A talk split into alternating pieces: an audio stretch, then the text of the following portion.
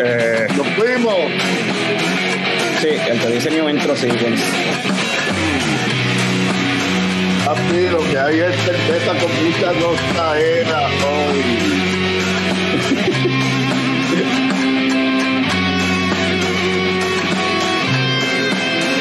Hoy es lunes 3 de abril. Ah, estamos en abril tercero, no me he dado cuenta. Y son las 8 de la noche en Puerto Rico, lo cual significa que estamos live por Facebook y por YouTube. Así que en lo que la gente aparece y se va conectando, Tommy. Tira, tira, túmbala. Túmbala. Tú puedes.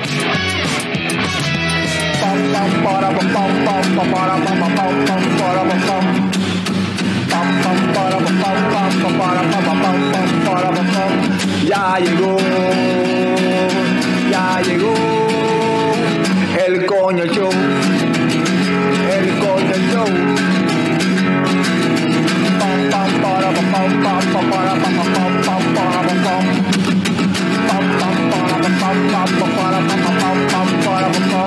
Ya llegó, ya llegó el coño show, el coño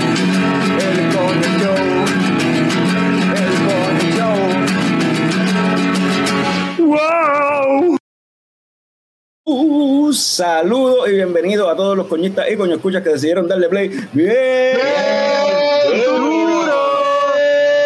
Otro episodio del podcast más tecato del futuro, coño, el show. Mi nombre es Carlos Ortiz, el inválido de Lechecoco Productions, y me acompañan el cofundador de Lechecoco Productions, Héctor Tomás Picón, alias Tomer. Eso estuvo bueno, el inválido de leche coco. Y tenemos también al símbolo sexual sexy de Lechecoco Productions, Frank the Tank. Usualmente Tommy es el inválido, pero está bien. Le quitamos el título por un tiempito. Y tenemos. Hoy, hoy empezamos bien al garete, pero seguimos, dale. Tenemos al wrestling fan que, es, el que más sabe de películas, Norbert. Norbert. Saludos. Eh, wrestling fan que más sabe de películas. Así mi gente que acknowledge him. Y tenemos aquí con nosotros, tenemos dos invitados que hemos tenido aquí anteriormente, pero esta vez los tenemos juntos. ¿Y por qué? Pues eso lo veremos, lo, lo sabremos ya mismo. Tenemos desde la cervecería del Callejón a Antonio eh, Muñiz Camacho, Tony, que es la que hay. Salud, salud. Y tenemos también a Carlos Ayala de Reinamora Brewing Company en Sabana Grande. Carlos, Saludos, saludos a todos. saludos. Este, hoy los muchachos aquí, Carlos y Antonio, ¿por qué están aquí juntos? Pues de seguro ya se ha visto por ahí unos teasers y par de imágenes en las redes, ¿verdad? De una cervecita que están haciendo juntos y de eso hablaremos prontamente y de, y de qué, han, qué han estado haciendo y qué viene por ahí. Hay, hay cositas, he notado cositas nuevas con Callejón, hay cositas también que vienen por ahí de Reina Mora, también han salido cositas nuevas, de eso vamos a hablarlo, pero antes, vamos a empezar como siempre empezamos y pues Frank, ¿qué te estás tomando tú? Estoy dando una guanábana de una guanábana double IP de Leatherback. Eh, aquí está el colorcito de la cerveza. Ahí está, con el vasito de Leatherback, de hecho. Diablo. Sí, sí. Este 8.5 de gozadera, una double IPA con guanábana. Está. Está hoppy, está rica. Me gusta. ¿Tiene, No sé se- ¿tiene sabor a guanábana o ya se le fue? No, esta, esta está bastante fresh. Esta es de. Esta es de febrero. Ah, Está, ¿qué- está buena. Es como, como Frank cata cervezas de gasolinera, siempre me da perse de que esté No, no, no, pero siempre estoy mirando la fecha. Está, me aseguré. Habían cerveza allí, tenían dos años en la gasolinera, pero, pero no, esa es la. A diablo. A diablo, papi. Y se lo dije al tipo, mira, tráeme cervecitas nuevas, mano. Esto está, esto está feo aquí.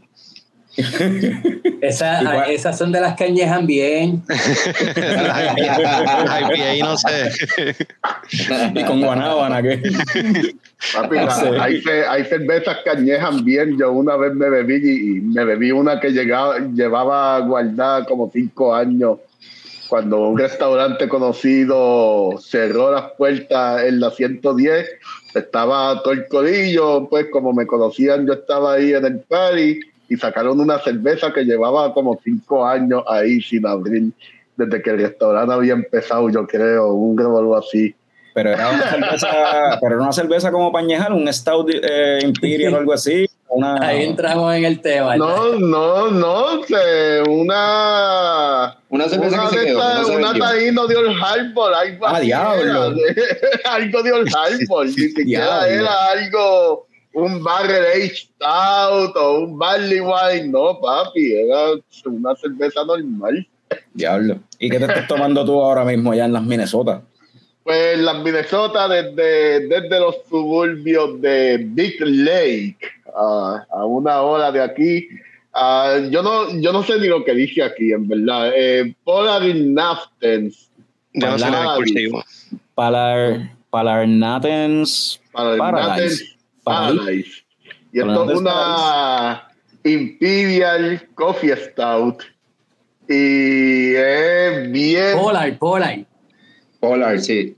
Sí, Polar. Ah, y es bien oscura, bien oscura, bien oscura. 10% de gozadera. Así que vamos a gozar hoy. Me gusta el diseñito de la lata, la, la hojita esa.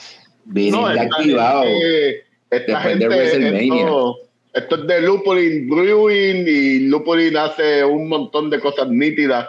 Hace un montón de cosas nítidas. So, yeah. Um, y aquí está el vasito, la cerveza súper oscura, súper oscura. Eh, y es una Imperial Stout. Este, me recuerda el primer amor que tenía con la Old Rasputin.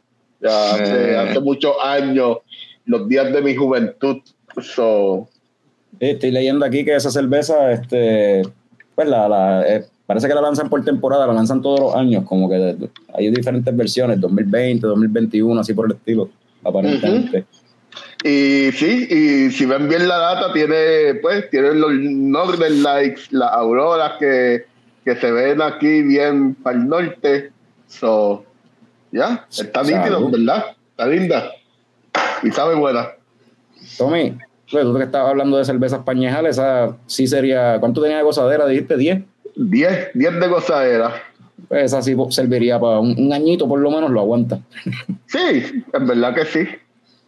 Tommy, ¿y tú qué te estás tomando por allá en la aguadilla? Lo Aquí en las aguadillas nos estamos tomando una Hey Nelson de Collective Arts, ¿verdad? Una Neipa 6.8, taca, taca, taca, con, con, con Nelson Citra y Mosaic. eh, y está, pues, un- una Neipa más. Otra, otra neipa más. Sí, la misma base, Hay diferente. veces que uno se da una lager y dice lo mismo también, otra lager no. sí, sí, tú sabes. No sé qué más decir. Eh, Me la puedo tomar, pero ajá, una más. ¿Y tú, Tony, qué te estás tomando ahí? ¿Qué te serviste? Pues tengo growlercito de que me traje de la cervecería y Cesón del Callejón. Algo Está bien chulo ese growler. ¿Perdona? Está, bien chulo ese growler, me encanta. Sí, eh, tenemos un par de ellos ahí ahora eh, para el disfrute de todo. Esa, esa saizón del callejón, esa es como que la, la, la que tú llevas haciendo desde el principio, ¿verdad? ¿O la has ido ajustando? He ido ajustando. Es una de esas cosas que pues eh, varias cosas han cambiado, en verdad. Al principio yo trataba de ser como que, ah, voy a hacer lo clásico, eh, Pilsner y Wheat y qué sé yo. Eh, entre las vueltas y vueltas que uno da, ahora mismo voy por, pues esta tiene un poquito de arroz y un poquito de centeno. Ok. Pero el lúpulo es lo que en general pues se ha mantenido. Jugaba con Laurel, jugaba con Mandarina Bavaria. Eh, sí, ahora mismo en esta usé Mandarina Bavaria. O sea, es como que si tienes, eh, dirías como que el lúpulo favorito para tirarlo con, la, con una saizón, con, con, con las... Mano, cosas que sean así eh, leves, que no te vayan a dar mucho carácter, que se mantengan en el background. De por sí ya se va a añadir poco lúpulo para dejar que la levadura se exprese. Y pues sí, o sea, el punto de usar lúpulo así es pues que, que dejen que la levadura se exprese y diga lo que tenga que decir. Carlos, ¿y tú qué te estás dando? Tú estás en el brewery ahora mismo, ¿verdad? Déjame quitarme el mute. Sí, eh, estamos en el brewery aquí todavía terminando. Se ven los muchachos ahí, saludo a los muchachos. y, lo pongo y lo tengo en mute porque el background, este, me imagino que está por ahí, que llega al otro lado. Anyway, me estoy dando una 7 pulgadas. Es una eh, eh, Tropical Lager. Esta cervecita la sacamos recientemente. Es un es un lager eh, que utilizamos este hops de típicos de IPA, eh, Idaho 7, 5 y, este, y amarillo. Y pues entonces se siente ese hop al principio, pero después termina con el, con el freshness de un lager, así que eh, eso está por aquí el colorcito. ¿verdad? ¿Esa está ahora mismo, se consigue por ahí en lata también? O? No, en muy pocos sitios se consigue en lata porque no enlatamos muchas de ellas, eh, principalmente en, en, en cakes. En cake principalmente. Ok.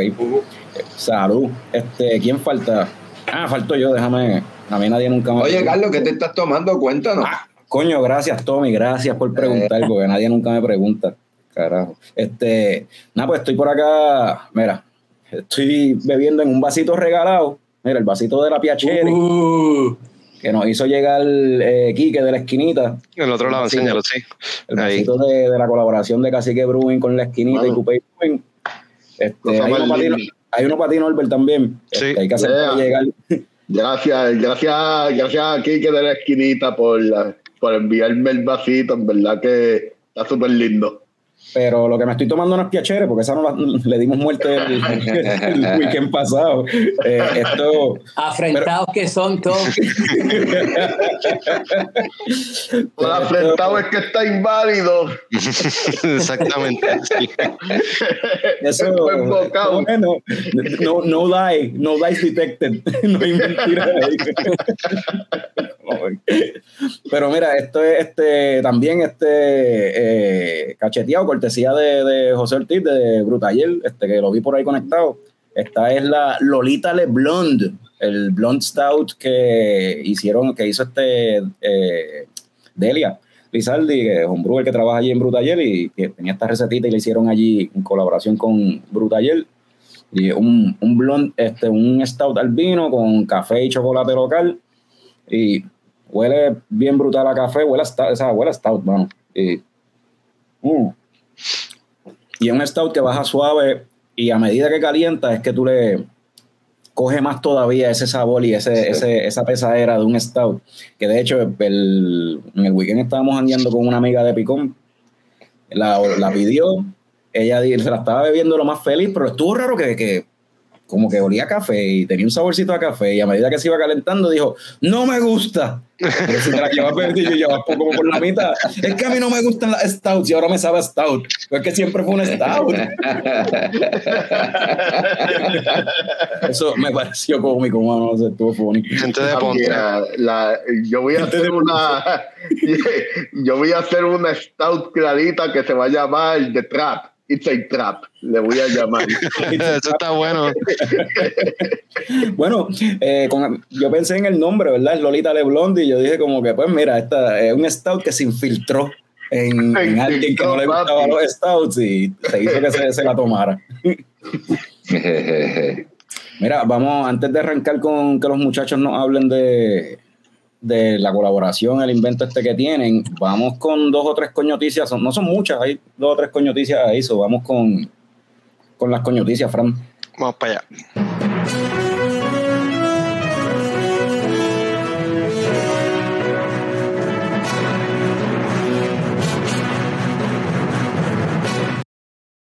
En noticias de panismo, o sea que Rebel Brewery allá en Utuado siempre está inventando y experimentando y se acuerdan de la cerveza Ogasa, que ellos la hacían con pan reciclado, ¿verdad? Este, y, y tenía un saborcito así como a biscuit, como a pan, qué sé yo. Pues ahora te van a lanzar una versión de Ogasa, pero es con pan de pana. Eh, tiene 6% de gozadera, dice transformamos pan en cerveza y esta vez nos hemos unido a nuestros amigos de Entre Panas PR en Utuado, quienes a su vez transforman el panapén en harina para confeccionar pan sin gluten de alta calidad. Este es un- el resultado de una Puerto Rican Wheat Ale con 6% de gozadera, ya pronto podrás disfrutarla en tu craft beer spot favorito. So, viene esa, esa hogaza que es como que con pan de pana. De hecho, ¿quién hubiese pensado eso, verdad? Que de la pana se podía hacer el pan. Ajá. Yo había escuchado tostones de pana y, de, un par de cosas, pero. Sí. Tremendo, tremendo, Frank. Gracias, gracias. Y galleta y cazaba y toda esa cuestión. Pero, oye, Tony, tú llegaste a hacer una cerveza con, con pana una vez, ¿verdad? Sí, sí, el verano pasado, la última vez que habían panas por ahí. Este, bueno, o por lo menos a mi acceso. Y, fue, fue interesante. Mi, mi teoría era simplemente como si uno fuera el Bill Pana y coger el agua del Bill Las Panas para hacer la cerveza. Y entonces, pues las panas se añadieron en el tanque de agua caliente de, pues, de la cervecería, que pues eh, no fue buena idea porque después hubo que limpiarlo, pero usamos el tanque de agua caliente como, como si fuera una olla de bien grande para el Pana y el agua se usó para hacer la cerveza. Ok. Yo no llegué a probar esa y le, y le dio algún toque, como que la pana le dio. La verdad es que el, el toque de las panas, las panas tienen un. Eh, son bien funky. Y, y, fue casi como hacer, diría yo, una que era el sour o algo así, porque. Ah, diablo. El, Es como que extraer eso del, de la pana, el funkiness, y incorporarlo en la cuestión. Y, y este tenía ese funkiness, tenía eh, limoncillo también. Y entonces esa combinación de las dos, no tenía lúpulo, esa cerveza tampoco, que pues eh, sí, este, la pana es versátil. Está la vodka esta Mutiny que de pana, o sea, el punto es que tiene almidones como cualquier este, eh, fruta de esta y Mira, ahí este Juan Carlos Alejandro de Cold menciona que él llegó a probar esa beer y que estaba bien buena. Y Caroline menciona que se tomó ayer, ayer 32 onzas de la Lolita Leblond y pues bastante gozadera ahí. Yo no me acuerdo cuánto es que tiene de gozadera. Un 8. Un 8. Pues yo tengo que tengo un growler ahí que me lo, eso es lo que me voy a beber hoy. Con eso me voy toda la noche. Este, oye. Para caerte por el otro lado. Yeah. Esta Lolita tiene y tiene bastante gozadera como para explotarte como si fueras puerta de Wells Fargo.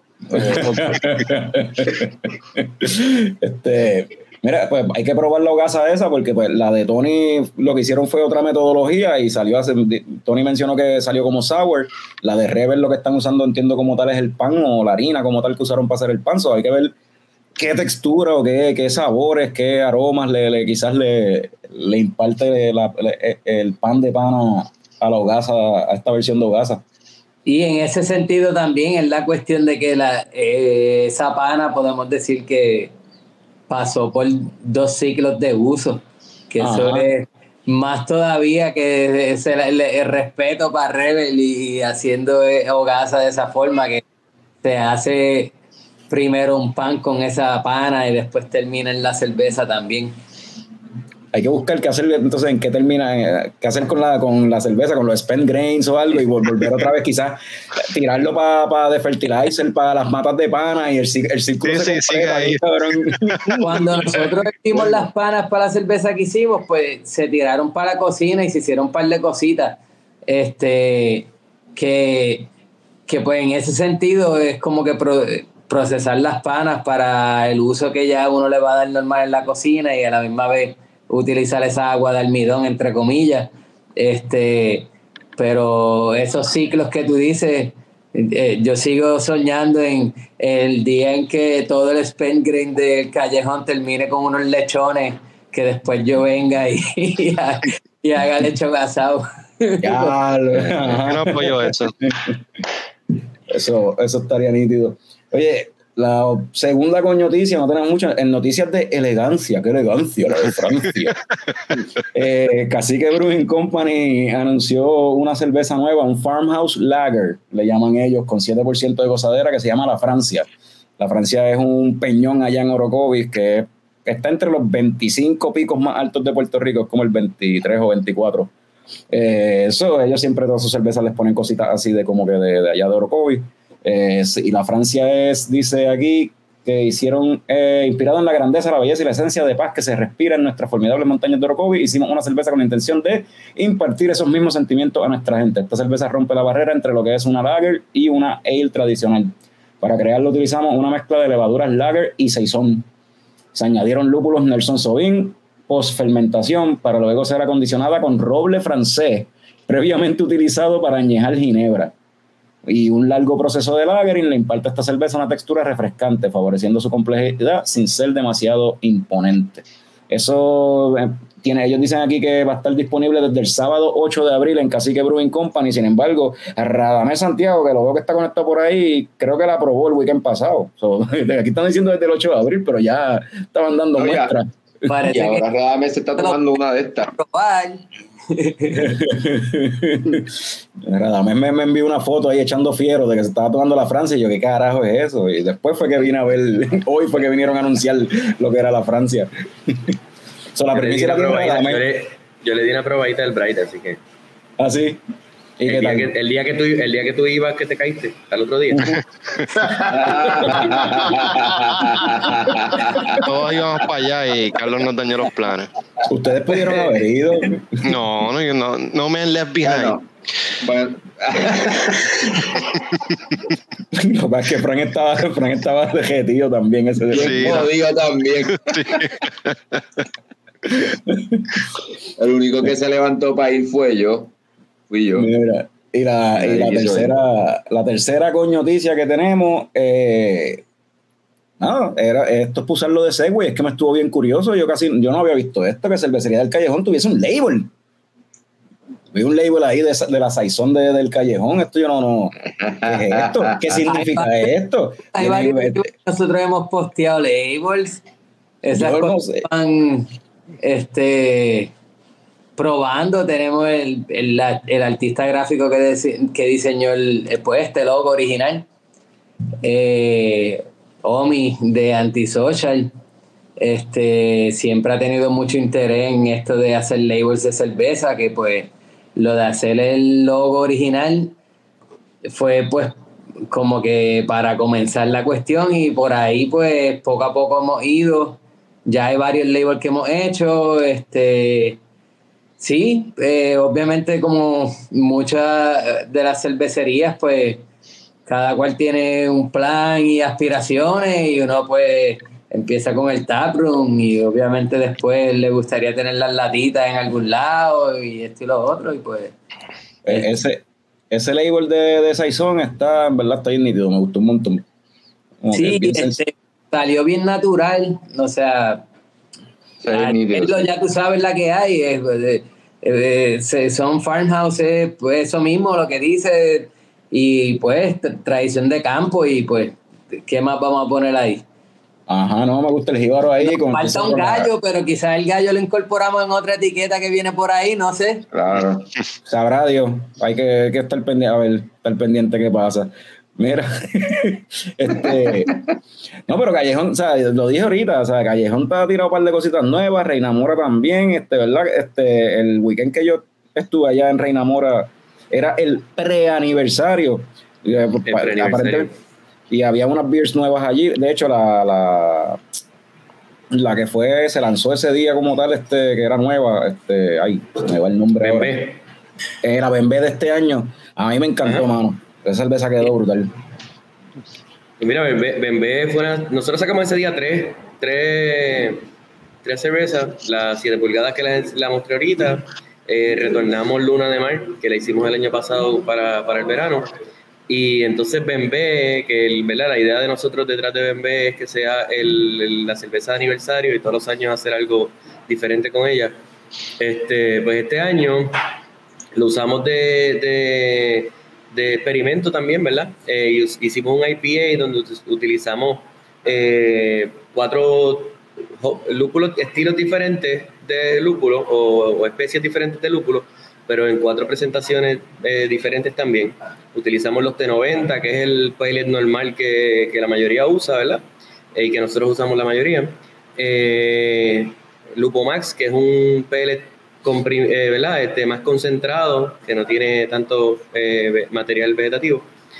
y dos extractos, uno para el Whirlpool y uno para el Dry Hop. Ese extracto de Dry Hop es una es una es un producto bien bien, ¿verdad? No no, no tiene mucho tiempo eh, eh, disponible. Eh, se llama Spectrum.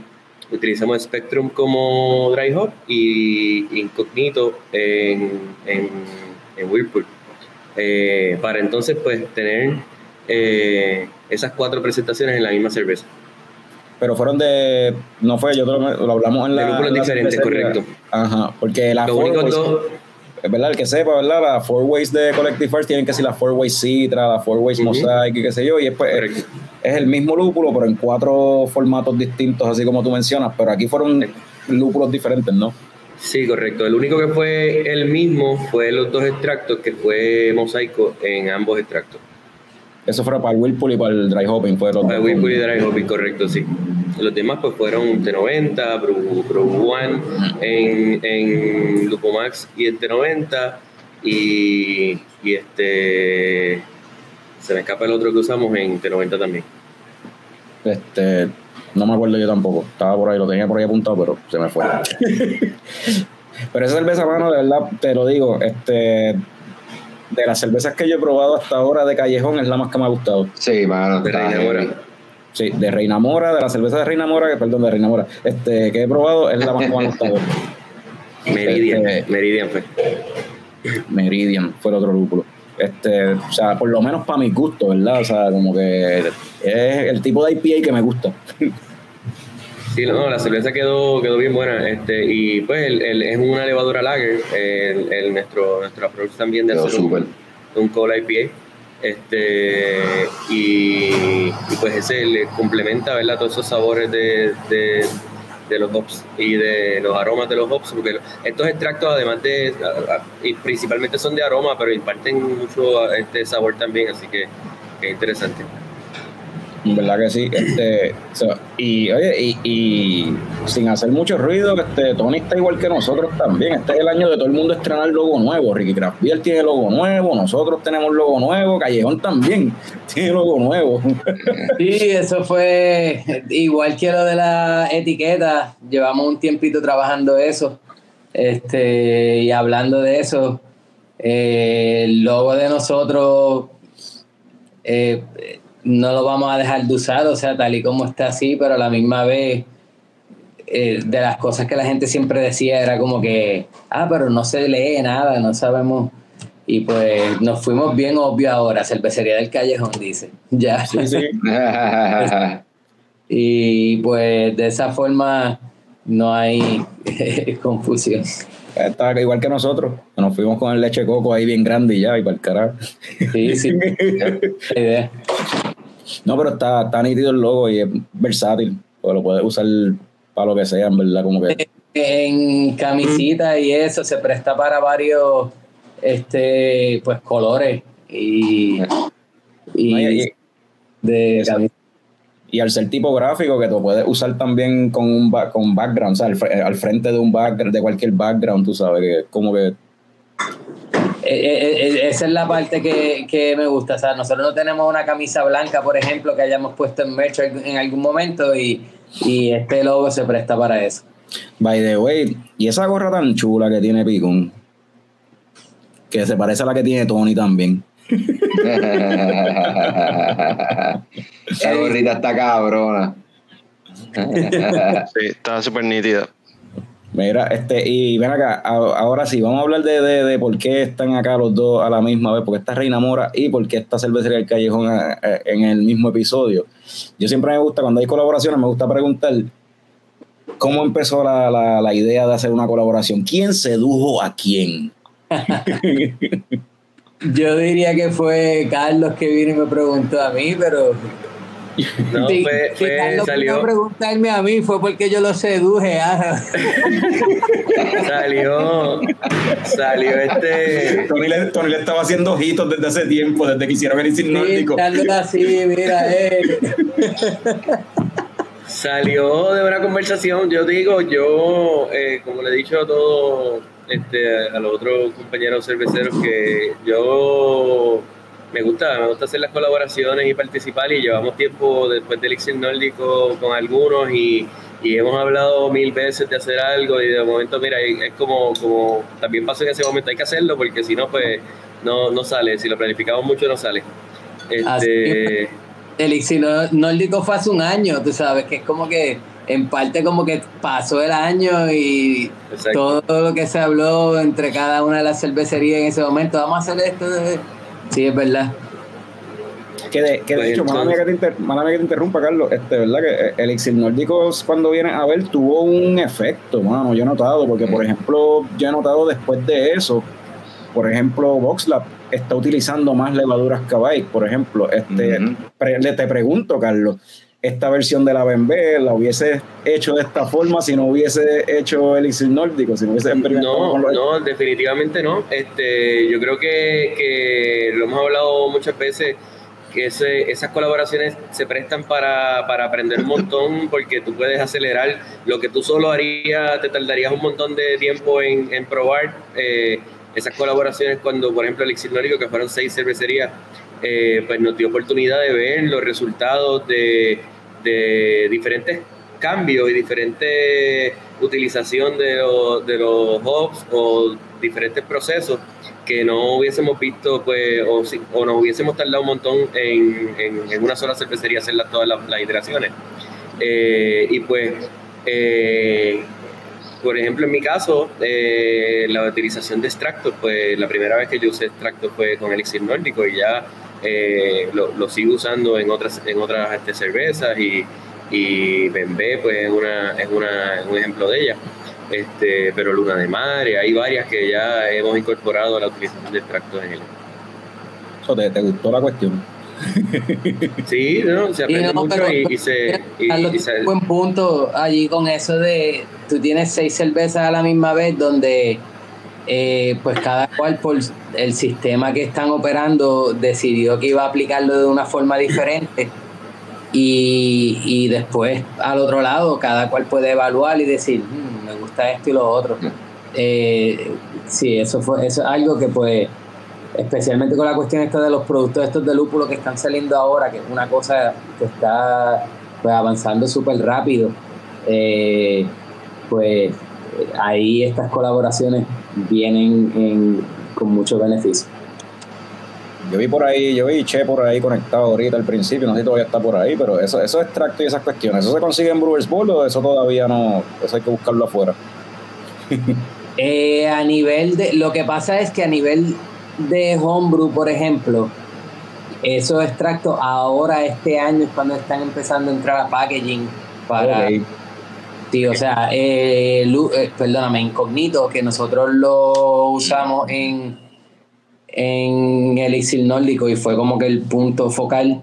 Este acababa de salir en ese formato de un kilogramo en este año.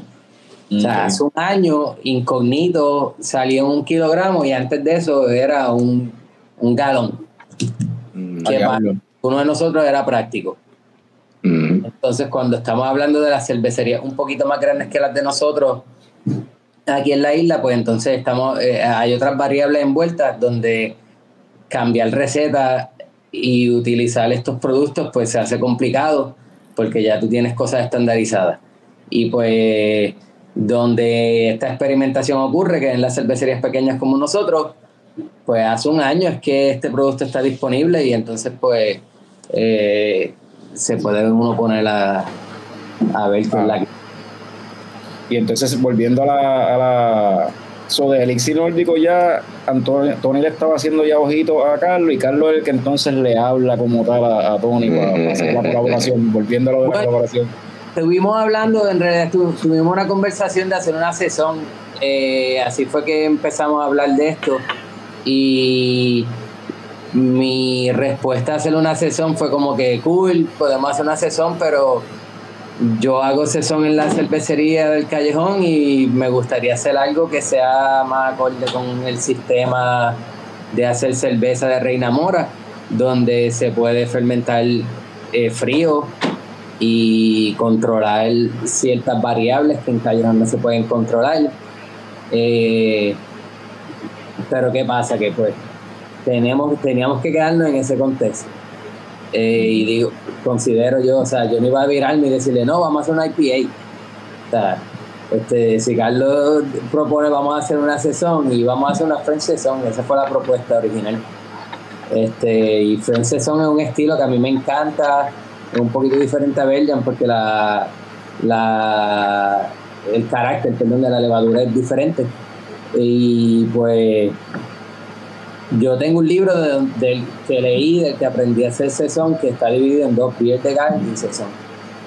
Y entonces, nada, un día yo vengo y le digo a Carlos, ¿qué tal si hacemos una biel de gal? Y por ahí empezó la cuestión. ¿Y cuál es la, cuál es la diferencia entre una biel de gal y una sesón?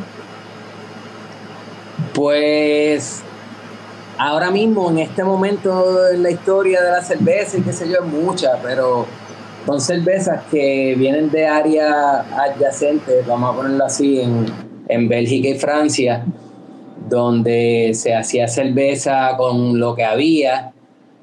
En esas áreas pues ya había pues cebada y se malteaba la cebada y lo que sea, trigo y distintos granos. A lo que voy con esto es que una de las de los puntos de la tradición Saison Farmhouse es que cuando alguien necesitaba levadura para fermentar, si no la tenían, se la pedían al vecino. Iban, qué sé yo, tú ibas a hacer cerveza y no tenían levadura y tu vecino tenía y te la daba. Pues, según la historia que en, este libro que se llama Farmhouse Ales, eh, Markowski, el autor, este, Iván Debets, que creo que es Saison Dupont, este, escribió un forward en ese libro. A lo que voy con eso es que habla de la historia de el punto en el que las cervecerías de esta área de Francia empiezan a transicionar de ser una cervecería del área a una cervecería más grande, más grande, más grande, comienzan a adoptar eh, eh, procesos industriales y empiezan a utilizar levaduras lagers. Y entonces momento cuando tú ibas a donde tu vecino a buscar levadura, pues tu vecino era una cervecería que tenía la, esa levadura lager.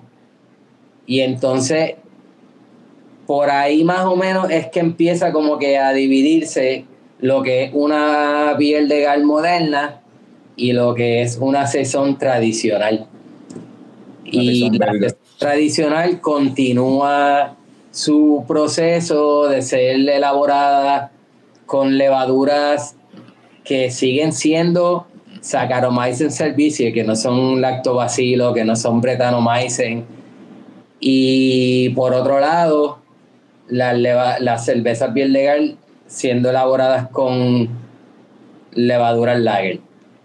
Después con la sesión entramos en el árbol de sesión, comienza a subdividirse con sesón en barrica, sesón que tiene, que son sour, que son funky y todo eso. Pero la Biel legal se mantuvo bastante enfocada y a través de la historia, mientras la sesión se ha hecho más funky, la Biel legal se ha hecho más clean. Ok. Y entonces de allí, pues venimos nosotros y tenemos nuestra conversación en cuanto a cuál va a ser el, el choice de levadura, porque te puedes ir una forma pues de tratar de reinterpretar lo que el estilo quizás fue hace 50, 60 años. O te puedes ir a tratar de reinterpretar y continuar usando, reinterpretando en un momento, eh, y le explico un momento, es porque eh, reinterpretar como es ahora. Yo nunca he probado una biel legal de Francia, yo he probado biel legal en Estados Unidos eh, y he leído acerca del estilo y, en este mismo libro de Bien Farmhouse hablan de las distintas cepas de levadura que pueden ser utilizadas para el estilo y entre ellas se habla de varias cepas de levadura alemana de lager que pueden haber sido llevadas a Francia desde Alemania estilo otro. Y nuestra primera opción era usar French Ale para fermentarla fría y quizás acercarnos un poquito más a ese punto medio donde ocurrió esa transición de a Lager y lo que sea. Pero de nuevo, o sea, todo esto es reinterpretación de acuerdo a lo que uno ha leído y eso, y, y decidimos irnos una ruta yo no sé, o sea, diría yo hasta conservador en parte, pero a mí me atraía mucho la idea de eso, de, de tratar de interpretar algo tal y como se está haciendo ahora. Eh, si, ejemplo, alguien que ha tomado Biel de Gal en Francia ahora mismo, en este día, este momento, viene y prueba esto y diga, mm, me sabe a Biel de Gal. Ah, que, yo que uno no tenga que explicarle, no, pero es que esto es bien legal, interpretación 1960, o sea, que hay bien legal ahora eh, se hace así y pues, pues llegamos a ese punto de vamos a interpretarla de esta forma. Este, y Carlos, cuando tú, bueno, by the way, la pregunta es para los dos, pero voy a empezar con Carlos. Este, ¿Tú habías hecho antes una, eh, una Beard de Guard? ¿O es la primera eh, vez? Yo no, yo no había hecho ni una Saison. Este, una Saison la, la, la, ah, discusión con Tony, ¿verdad? De, de, de, de hacer un Saison o hacer algo eh, en esa línea acá. Eh, y cuando Tony me propone, ¿verdad? Habíamos hablado del, del un French Saison. Y entonces de momento me dice, Ve, podemos hacer un de Guard. Y entonces ahí pues yo compré el libro que Tony hace referencia y me puse a leer yo también porque no tenía todo, todo el background de, los estilos. Y entonces, este, eh, pues, eh, ¿verdad? nos fuimos por la ruta de, de, ese, de ese Beer de Guard eh, de lo que sería hoy. Yo pensaba también, o sea, inmediatamente cuando estábamos hablando de esto, yo pensé en Luna Montuna, Luna Montuna en la California Commons, ¿no? Y, ese estilo de cerveza, cuando uno se pone a pensar en todos los paralelos que hay a través del mundo en estilos de cerveza, o sea, yo no estoy diciendo que California Common es farmhouse, lo que estoy diciendo es que California Common tiene una levadura ale que se puede fermentar como lager o una lager que se puede fermentar como ale o un blend de las dos. Y, y pues ya ahí yo sé que de, lo, de la forma en que se describe Biel de pues en, en, en Reina Mora, pues tenemos el equipo y, las cualidades para ejecutar una cerveza que, se encuentra en ese punto medio entre lo que es una ale y una lager. Y entonces eh, ahí cuando, cuando llegamos a ese punto de ya que eh, de decidir qué era la Biel de pues entonces ahí pues dijimos, pues all in, ¿verdad? Hay que, hay que tirarle hasta con los pies. Y entonces decidimos eh, malta francesa, lúpulos franceses. Ah, coño. Eh, y la elaboración, ¿verdad? De, de eh, utilizamos este, una levadura lager, pero todas las maltas son francesas y los lúpulos también. Ah, coño.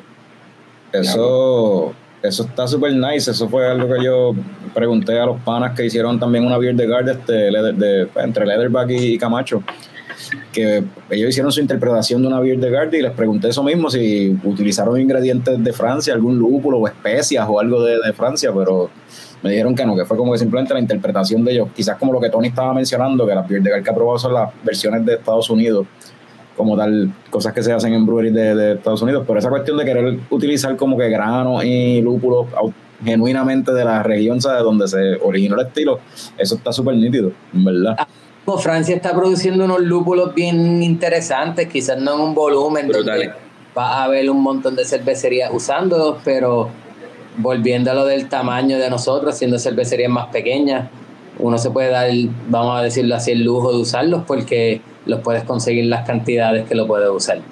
Pues, eh, a mí siempre me ha interesado el lúpulo Mistral, lo he usado varias veces y siempre que lo uso salgo bien contento con lo que sale de allí y pues este, eso fue uno de, de, la, pues, de, los lúpulos que escogimos porque eh, es bien placentero, un olor bien floral, como que, qué sé yo, no a perfume, pero casi un perfume súper placentero y hay veces que los perfumes se vuelven fuertes y esto es como que no fuerte en esa forma, sino un olor a flores y qué sé yo, a, primavera y campo y bueno, todo, lo con estilo de cerveza así.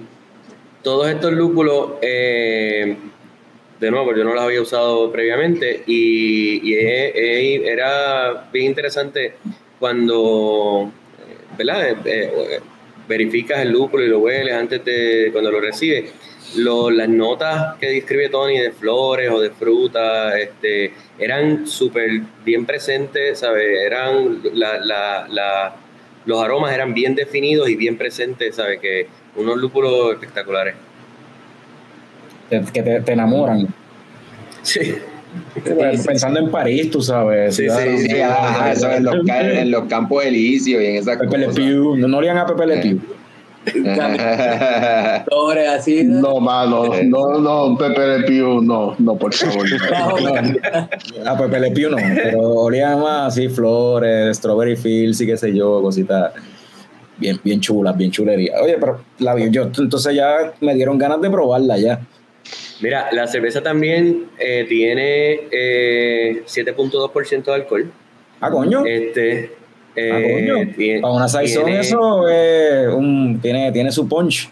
Su, eh, el estilo pues, para una, ese estilo exacto el, estilo es la, la, las maltas están bien presentes pero complementadas verdad con lo que estábamos hablando de los hops y, y, tiene entonces el, el la combinación con, con, el, con el alcohol, que la, la, la está espectacular.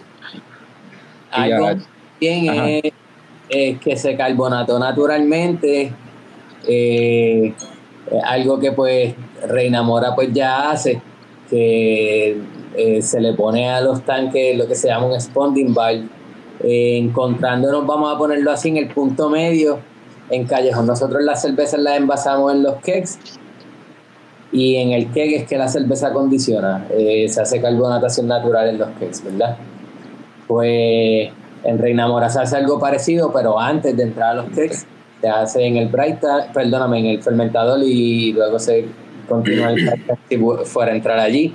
Eh, eso es, sí, eh, de forma pues fácil de explicar, es cerrar los tanques para capturar en ellos el mismo CO2 que produce la fermentación para que no tengas que inyectar CO2 en un tanque para carbonatarlo.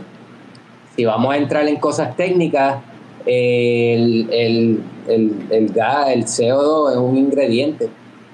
Eh, podríamos entrar en el viaje, el tema de hablar de CO2, pero sin entrar en eso, en el caso de la fermentación, el CO2 es un biproducto de la fermentación que si tú cierras tu tanque de fermentación o en el caso mío como yo hago en Callejón, si transfieres la cerveza a los kegs, ese CO2 se mantiene ahí adentro y ese va a ser la carbonatación de tu cerveza. Esto es un método tradicional, viejo, que se ha utilizado en varias culturas cerveceras, en Inglaterra, Alemania. Suena, suena, no es lo mismo, ¿verdad? Pero me, recuerda a los cask, tú sabes, los cask como tú que eso, eso mismo. Los cascades, eh, la misma cava, la champaña, la carbonata naturalmente, así. Eh, y pues a lo que voy con todo esto es que esta cerveza fue carbonatada naturalmente. Pues, y, y, lo que está brutal es que Carlos ha estado en el podcast anteriormente, nunca había mencionado eso. Tú estás tirando ahí. No lo. Tú estás tirando los, los, los, los, secrets, los trades ahí. no, no, no. o sea, en parte yo, yo soy bien abierto en cuanto a mis prácticas en cómo Pero, o sea, yo no considero que eso sea algo tan. No, no. No, y, la realidad es que lo venimos usando. Eh, lo venimos usando no hace mucho. al principio nosotros utilizábamos, desde que pusimos los tanques eh, nuevos, este principio de año, eh, fue que entonces tenemos la oportunidad de hacerlo. Eh, no lo podíamos hacer anteriormente. Entonces, además de eso, de lo que explica Tony de la carbonatación, nosotros fermentamos bajo presión algunas cervezas, en este caso esa la fermentamos bajo presión también. Ok. Ven acá, y Carlos, este, como mencioné ahorita, por lo que estaban diciendo, el aroma perfume, el estilo, ¿verdad? Usando maltas que son genuinas de, esa de maltas francesas, lúpulos franceses, todo para hacer una beer de guard. La interpretación moderna, pero por lo que escucho, lo más genuino, ¿verdad? Al estilo como tal de hoy en día, pero ya, y lo como dije ahorita, pues me dieron ganas de probarla. ¿Cuándo yo puedo probar esta cerveza? O sea, que, es la que hay. Cuando podemos Pues probarla porque te tenemos que llevar.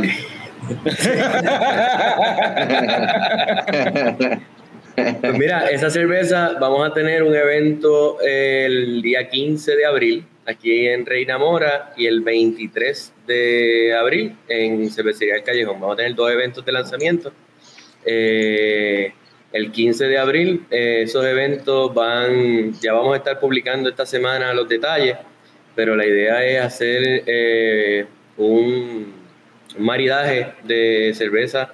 En nuestro caso lo vamos a hacer con pizza. Este. Traemos la gente del de, El Domo. eh, eh, van a estar aquí en la cervecería ese día y desde temprano vamos a tener este eh, pizza y vamos a tener un evento eh, más, por- en la tarde que va a ser este maridaje de cervezas y, y pizza. En este caso la, la Beer de Gar principalmente. la vamos a probablemente mezclar con alguna saison eh, de, de Tony.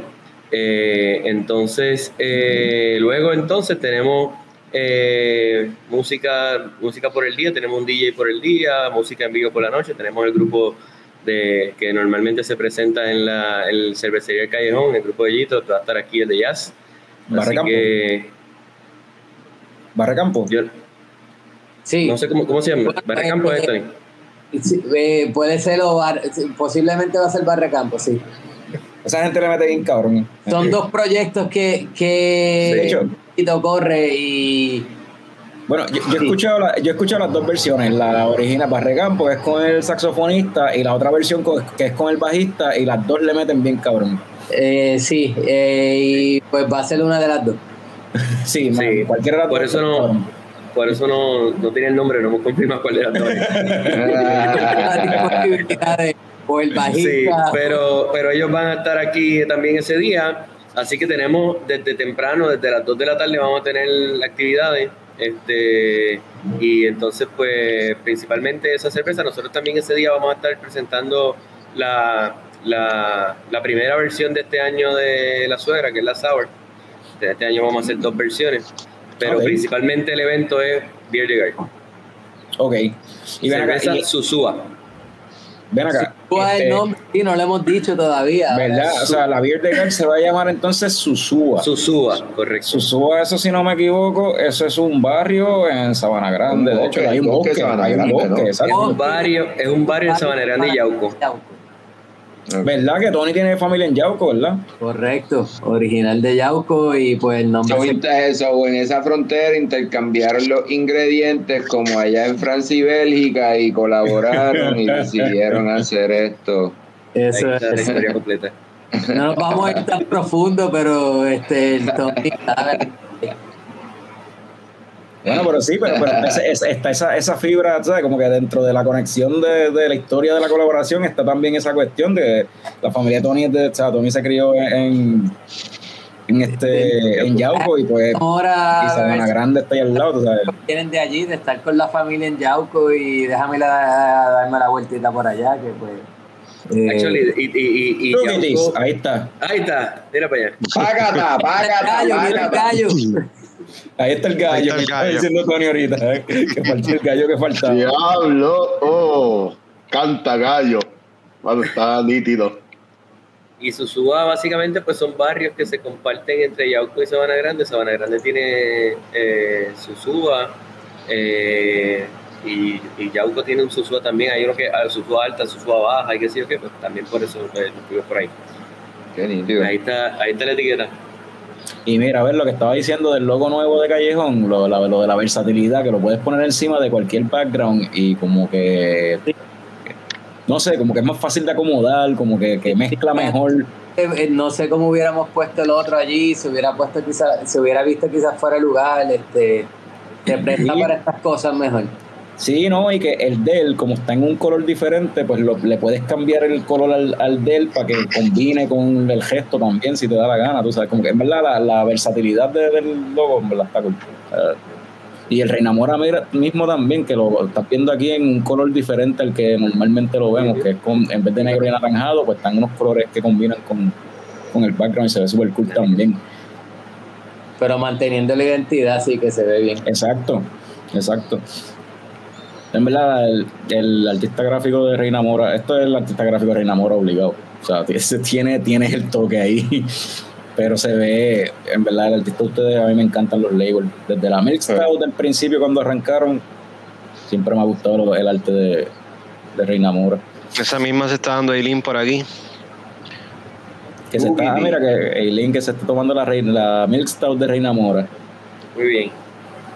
Oye, y, y, este, y otra cosa, ¿verdad? También de yendo con el viaje de Reina Mora, lo del gallo, que pues eh, eh, Tony lo mencionó que pues que le gustaría pues con el jíbaro y la cuestión y, lo de cervecería del callejón que hubiese un gallo, pero entonces pues Reina Mora con las aves, pum, un gallo. Y el símbolo de Francia también. El gallo, el gallo, fue, un punto de, debate. El gallo, el símbolo de Francia, de verdad. Es que lo que pasa los franceses. No lo sabía. A los franceses usan gallo y eso es un icono. En la bandera. Creo, eh, yo no sé. Que, en la bandera de Francia está el gallo. Pues la bandera de Francia no son tres colores, no, Un gallo puesto ahí. Mira, el, el, el, el, punto de Tony, estuvimos como dos semanas decidiendo el gallo a dónde iba.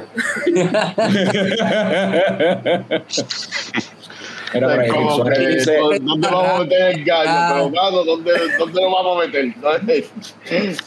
Qué bueno que hablamos español, ¿verdad? Imagínate esa conversación en inglés.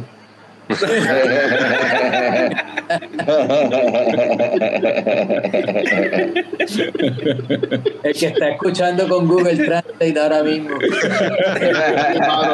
verdad, deberíamos poner subtítulos en inglés para que sea bien gracioso, como que. Mira, Axel Figueroa se acaba, parece que se acaba de conectar, está preguntando qué tipo de cerveza es Susúa. Este, una Beer de Guard. Hablaron, ¿verdad? Hemos hablado extensamente del estilo. Este, pero sí, una Beer de Guard, ¿verdad? algo rápido también en cuanto a los eventos que tenemos eh, planificados para el release, pues claro, se va a hablar del estilo y de dónde viene, historia, lo que sea, porque pues... Ah, ¿verdad? Sí, o sea, hay que explicarlo en parte. Pues, es un estilo que es fácil de tomar y cuando lo pruebas dices, ah, ok, súper accesible. A la misma vez, cuando ves el nombre, eh, dices, ¿qué es esto? Mira, Axel, Axel también es de Yauco y Rey David dice que tiene familia en Paloma y al mágico y al mágico. Al mágico, al mágico, de, es que es mi familia. No, ahora todo el mundo es de Yauco. Ahora todo el mundo es de Yauco. todo el mundo es de Yauco. De Yauco.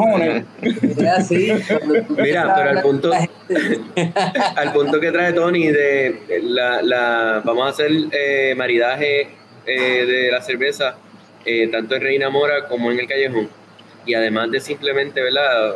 Ya el maridaje y eh, con, con, comida es un evento de por sí, pues eh, parte de lo que queremos hacer en ese evento es a las personas que participen del maridaje, eh, pues, pues hacer un, una charla educativa de los estilos, ¿verdad? De los estilos farmhouse, saison y, y, este, y lo que es este beer de garden. Así que eso es, esa es la combinación que queremos hacer ahí en ese, en ese eventito de la tarde de la tarde y de la mañana, porque en, Tony es domingo y es. es vamos a hacer un poquito más temprano. Exacto, volví, volví, repitiendo aquí, es, sería sábado 15 de abril en Sabana Grande, ¿verdad? 15, fue El 15 de abril, correcto. Y entonces, 15 de abril y entonces domingo 23 de abril en Cervecería del Callejón, allá en Viejo San Juan. Eso de la charla que mencionan, eso está súper nítido, porque yo pienso que Saison es un estilo bien menospreciado aquí en Puerto Rico, y todo lo que viene de esa vertiente de, del lighter side de, lo que, de lo que es belga, aunque pues acá es con una levadura, en, el caso de una beer de garden es con levadura este eh, lager, como ustedes explicaron. Pero sí, viene de esa familia, viene del mismo farmhouse ale, como tal, de donde viene la, la cuestión. Y creo que es un estilo bien menospreciado aquí en Puerto Rico, no sé. Es parte de, diría yo, la evolución de pues, culturas cerveceras en distintos sitios mientras vas descubriendo cosas más allá de lo que normalmente está disponible. Eh, a veces se nos hace quizás hasta eh, fácil ignorar el hecho que una cerveza tan común como eh, Tank 7 de Boulevard, son farmhouse, y eh, la gran mayoría de las personas que han probado una cerveza artesanal han probado Tank 7 eh, y les gusta y no quizás no han puesto atención a qué estilo es. Eh, está también, en, esa es parte de, pues, cada cervecería que la hace, tratar de, eh, pues sí, promocionarlo. Y, no, y yo, también pienso que yo creo que esto lo hemos conversado, lo hemos tenido desde la primera vez que tuvimos a, Tony aquí, porque Tony es como que un, un fiebre de la Saison, ¿verdad? Y este, pero también yo creo que es la cuestión de que aquí en Puerto Rico se desconoce la versatilidad del estilo. Y, y, lo que llega aquí, ¿verdad? Pues aquí estamos a la merced de lo que llega de afuera para uno conocer estilos nuevos. ahora mismo llegó la Cold IPA de, de, de, nuestro amigo Rafa Márquez, ¿verdad? De Singing Storm. Y mucha, mucha gente aquí en Puerto Rico, esa es la primera Cold IPA que prueban. Así mismo. Este, y pues la cerveza está buena, quedó, es una Cold IPA como se supone que sea, pero y si no hubiese sido ese el caso, tú sabes. Es contexto. dar contexto en ese sentido. Entonces, en el caso de la Saison, pues lo estamos a la merced de lo que llega de afuera, ¿verdad? Y lo que llega de afuera, pues no. Lo que llega es como que lo más tradicional, como quien dice, no hay tan, no, no, no juegan con el estilo tanto como se puede, como tú ves cuando tú visitas sea, sales de Puerto Rico vas afuera y ves entonces que se ponen a inventar con el estilo, como lo que Tony hace allí en el callejón, este, que tú puedes poner, hacer lo que sea con ese estilo, en verdad. Se vuelve un poquito complicado, diría yo, para, qué sé yo, un importador de cerveza, venir y coger una sesión de donde sea y traerla para acá. Pues por eso mismo, pero entonces es porque no habemos tantas cervecerías haciéndolo. O sea, ya a la vez la cervecería empecemos a hacer el estilo y, o sea, eh, creo que el estilo ya poco a poco ha ido expandiendo. No es, o sea, yo hago sesión en callejón, ocho Lab sacó la sesión experimental, que eh, Dragonstone nunca se nos puede olvidar. Dragonstone, siempre ha sido con, el, con las belgas, con el... Posiblemente y, es porque posiblemente porque yo no estaba aquí en este momento, pero creo que pues ellos sacaron la primera cerveza con esa clasificación de sesión aquí en Puerto Rico. Que posible la Zafira, ¿verdad? La Zafira es posiblemente pues la y lo digo pues de nuevo porque como yo no estaba aquí presente al momento que Zafira salió, pero sé que cuando Zafira salió, para mí la primera sesión que probé y que vi aquí en la isla. Habiendo dicho eso, pues es un estilo que en los distintos lugares donde se ha ido desarrollando la cultura de cerveza artesanal, las cervecerías han llevado la batuta porque como los importadores no las traen por una razón u otra, pues tú la reinterpretas, la sirves, al público le gusta y entonces ahí estás creando un ambiente donde la gente las puede buscar. Ajá. Y de hecho, este sí, eh, la Zafira, si no me equivoco, creo que es la Zafira de Dragonstone, como tú mencionas, que esa era, ellos creo que la ponen como un farmhouse ale, pero es una, es una saison, o la ponen como una saison, no me acuerdo. Pero, es esa, es de la... Puede usar intercambiable. Este, dato curioso, mucha gente no lo sabe, este, cuando VoxLab arrancó, una de las primeras cervezas que ellos tiraron era una saison que se llamaba 20 Hz, 20 Hz, 20 Hz y esa cerveza, pues no, entiendo que no fue muy popular, la gente no le gustó y pues dejaron de hacerla. Y, a mí me gustó y recuerdo una vez que yo le dije a Jorge Castro y, al socio de él, como que, coño, la Tony Hertz, que no hacen. A mí me gustaba esa cerveza y me dijeron, pues tú eres el único, cabrón, como que nadie más le gustaba. Víctor hace somo, eh. Yo, yo recuerdo la Tony Hertz, a mí me gustaba también. Era refreshing. Era bien refreshing. Era algo que después de después de los IPA, déjame bajar a 20 Hz. Es bien refreshing. Sí, o si quieres estar ahí en playa. Sí. quieres tomar algo, algo como que refrescante como una lager, pero no quieres una lager, algo que tenga como que ese sabor, un saborcito diferente, tú sabes, pues, pues, pues tiene el sabor de la saison es bien peculiar de la levadura. A la levadura le añade un sabor bien peculiar que tú sabes que esto es una saison, tú sabes. ahí, ahí, está. Sí, la cuestión de los. Mira, ahí está Jorge riéndose de mí. Porque sabe que es verdad. y otra cosa que yo he notado con la saison es que, sin embargo, dentro de la comunidad homebrewers, los homebrewers aprecian mucho más el estilo. Eh, les gusta hacer la, la Saison. Que obviamente, pues para el, para el, clima de Puerto Rico, pues también es más fácil de bregar con la levadura Saison. Sí, creo que tiene que ver con eso de nuevo. O sea, es como que tú dices, me quiero dar una Saison y pues no tienes muchas opciones. Este. Eh, y, Saison Dupont está brutal. Y, y, este Time 7 también. Pero ¿cuántas IPA no hay en el mercado?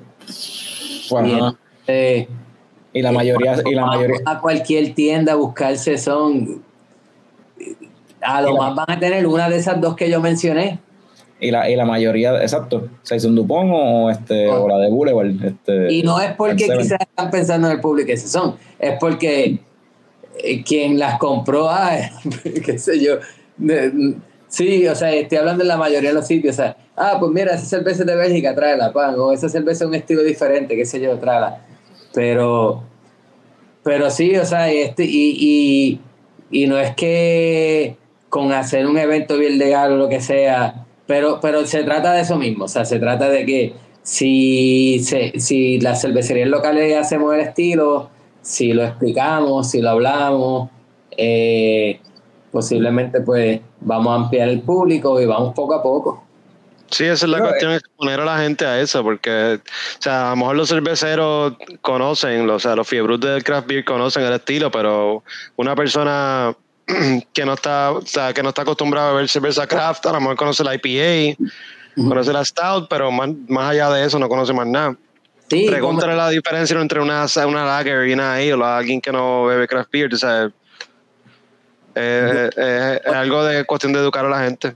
Lo mejor que puedo hacerle, y esto me pasa mucho en el callejón, cuando alguien me pregunta, pues, qué es una sesión, yo paro un momento y, y, me voy bien lejos, pero le digo, ¿has probado una Blue Moon?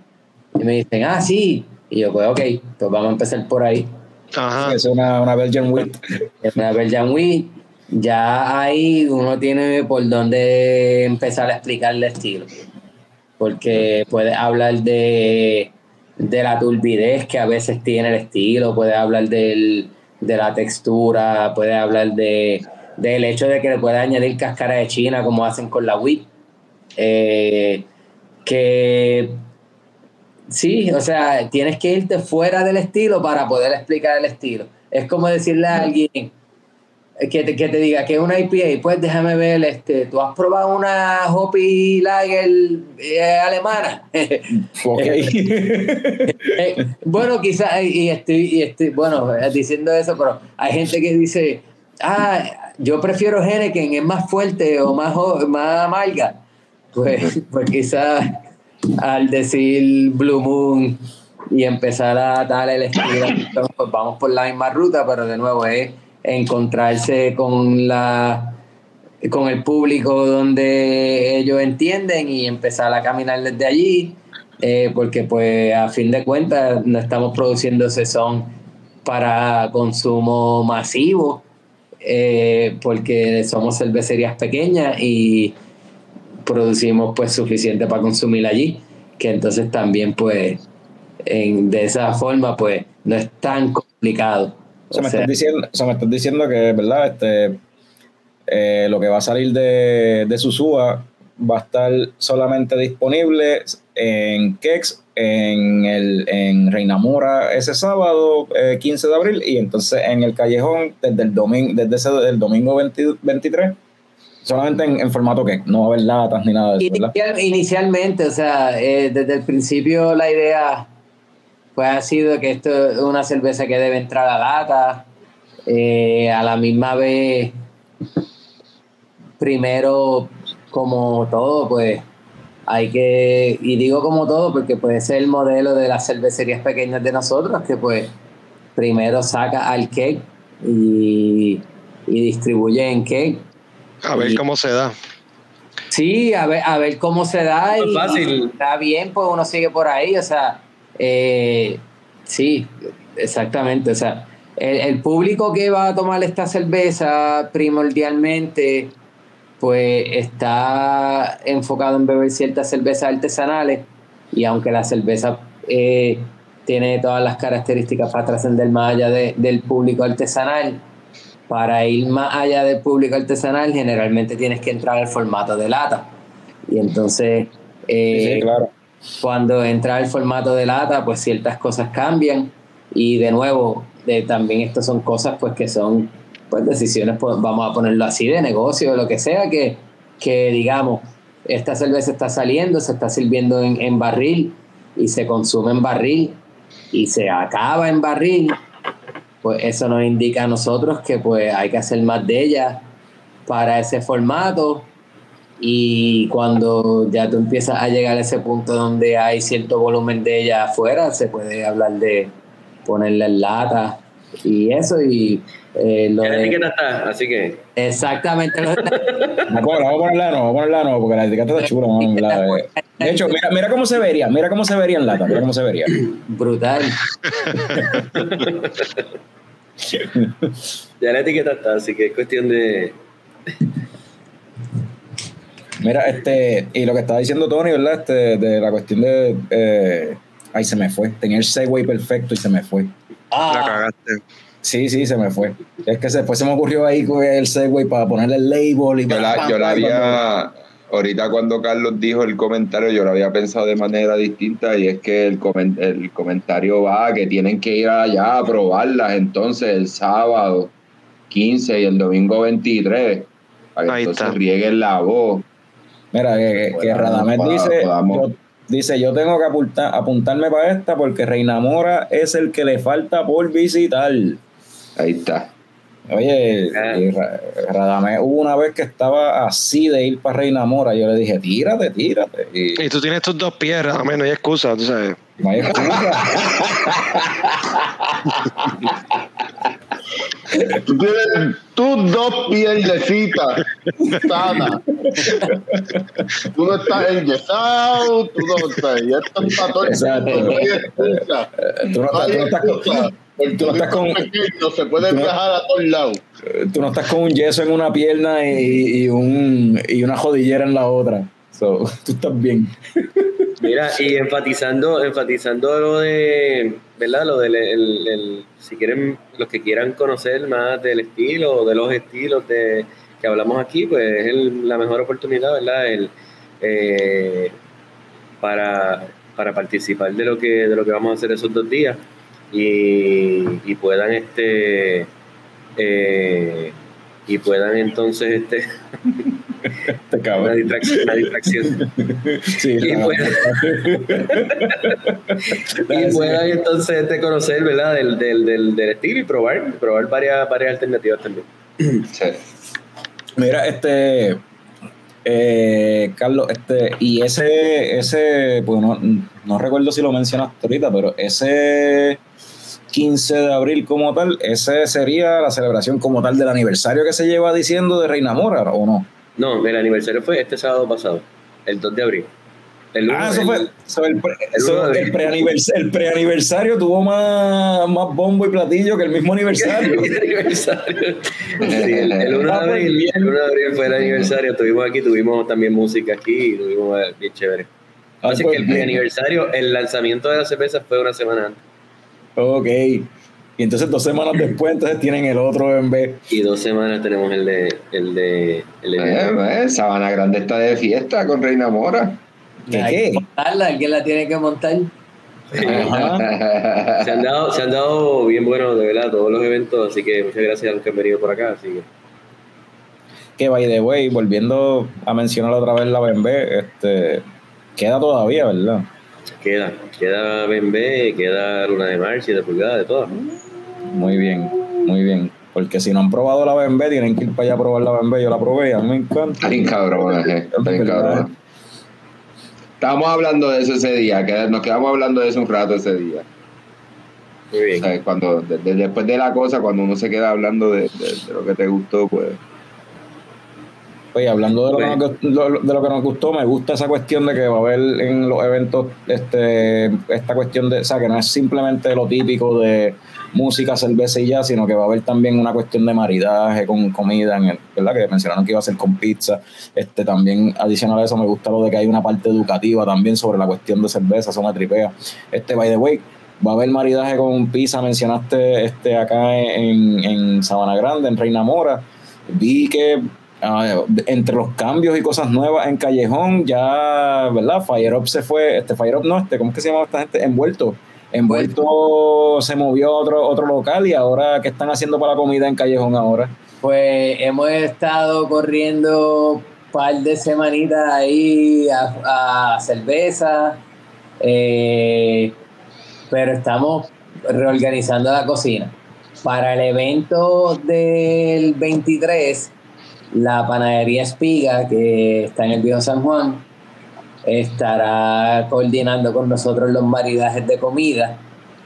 Entonces, a la misma vez, pues, y esto es eh, en desarrollo, pues estamos desarrollando pues un menú en ese mismo contexto con pues con la vamos a ponerlo así este consultando con espiga para así tener eh, ciertas opciones como pisitas eh, hamburger y cosas así con panes hechos con masa elaboradas con con el grano de cerveza y cositas así. Estamos en proceso.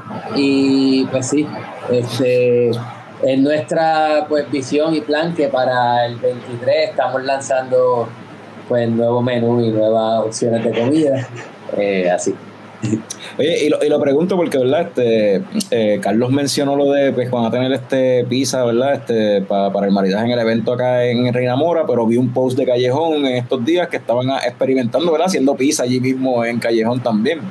y yo dije, espérate, pues, ¿qué? Es que este, lo de la pizza está, está ahí, yo no sé, como que hay algo, otra conexión más aquí. Pues sí, pero eso, eso fue, eso, eh, una de esas cosas que pues de la misma forma que posiblemente yo llevo haciendo cerveza por o sea, en el mismo tiempo que yo llevo haciendo cerveza, como mucha gente que hacen cerveza, se ponen a hacer otras cosas y, y yo, me, yo me he puesto a hacer cerveza, eh, eh, eh, perdón, pizza en casa, pues lo he hecho por tiempo. Oye, pero la pizza y la, y la, y la cerveza mezclan, cabrón, eso es como la mano.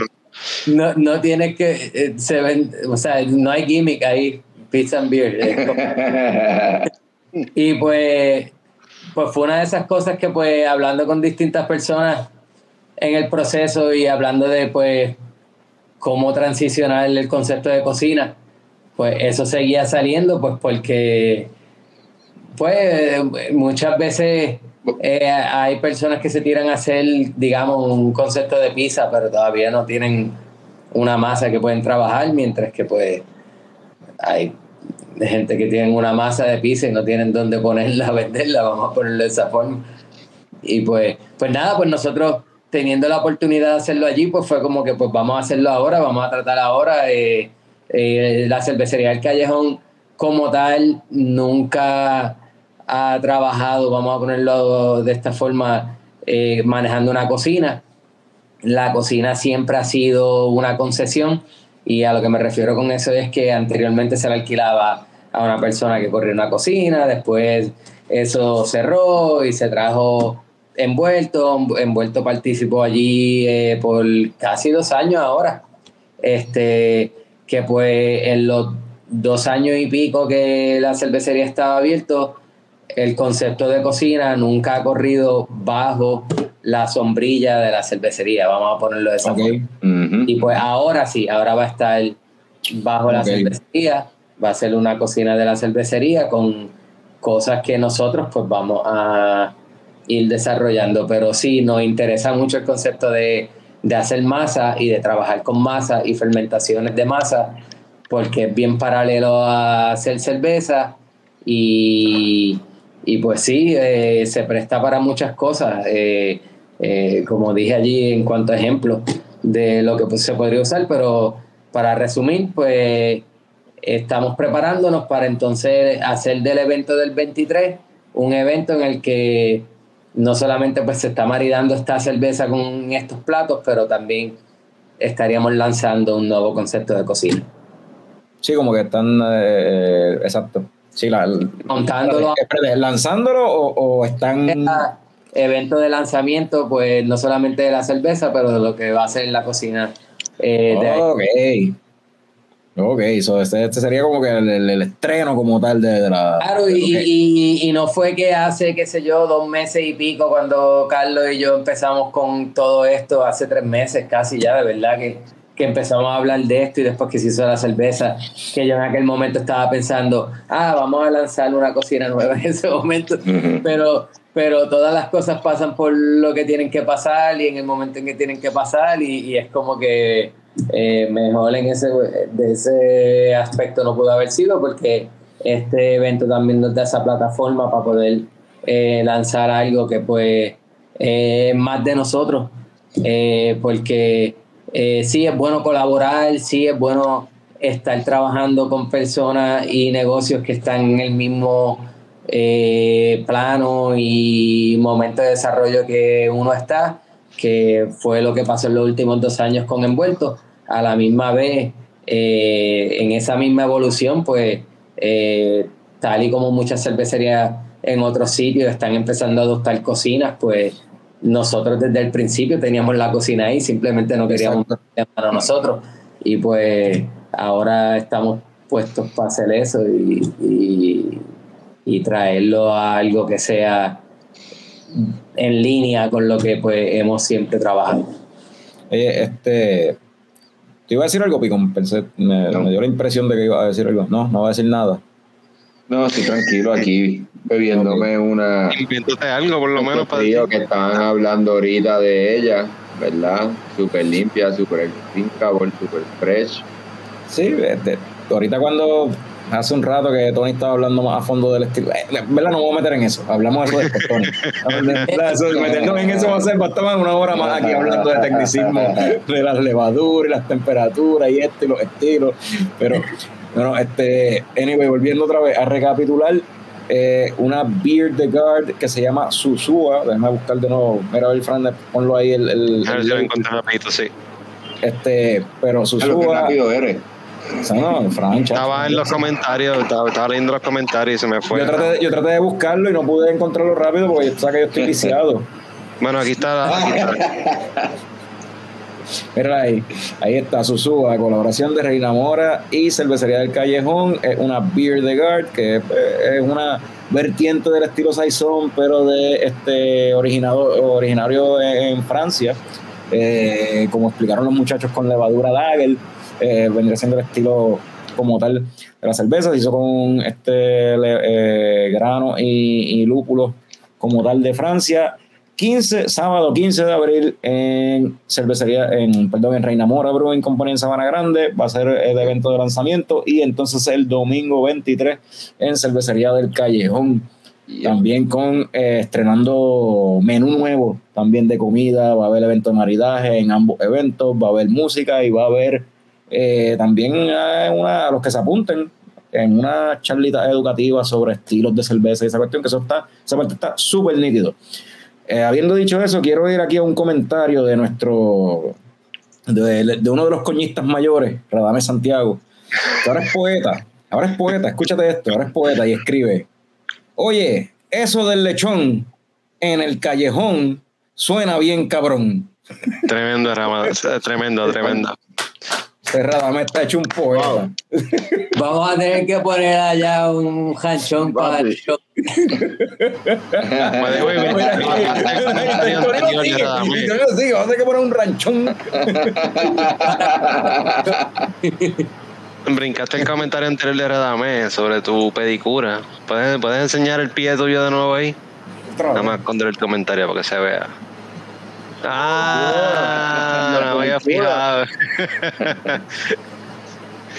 ¿Quién hizo ese arte? Eh, pero eso, eso, fue aquel día que fuiste con, con Padín allí en. Sí, eso lo hizo el mismo que hizo el arte de, de Frente Frío. Padín, Padín obviamente no me puedo lavar el pie, no me puedo bañar, ¿sabes? no me puedo lavarme el pie porque tengo un fucking yeso, o ajá, tengo el, la Nunca te lo lavas, no sé cuál es la pendeja. sí, dándole el yeso, diciendo que es culpa el yeso, qué cabrón. lo más cabrón es que el se hace así ya, él nunca, nunca se dobla para lavarse los pies. Claro. El, yeso está limpio y el pie tiene aire. cuando te pongas, el jabón baja y entonces pues ya está lavado. Ah, ya, ya, ok. Ah, así que funciona. Eh, eh, Fran lo dice como si él se, como si él se doblara. ¿Te dobla, Fran? Chacho, ni pasó guarda al pejo. Si Carlos me lo pide, yo me doblo. Él lo sabe. Ay, no. Ya lo pusimos así. Ya, ya, ya, ya vamos, vamos para hora y media. El eche con After Dark. ¿Cómo se pone? No, no, espera. Eh, eh, eh, eh, Nos tenemos que ir ya, pues. Bye. No, no, no, que no te puedes ir a ese, ese viaje. Es un programa familiar ahora. mira, mira, mira, mira, dice bye, cada vez dice bye. no lo que tú haces, Frank. Ay, bendito. Mira, este, vamos a acabar esto, ya vamos para casi hora y media. Este, eh, hace tiempo no hablamos de películas. claro. Vamos a irnos con un Last Movie You Watch, rapidito, así, rapidito. Hace tiempo que no lo hacemos, dale, dale. Hace, tiempo que no lo hacemos, un Last Movie You Watch. Este, Tony, ¿cuál fue la última película que viste, si te acuerdas?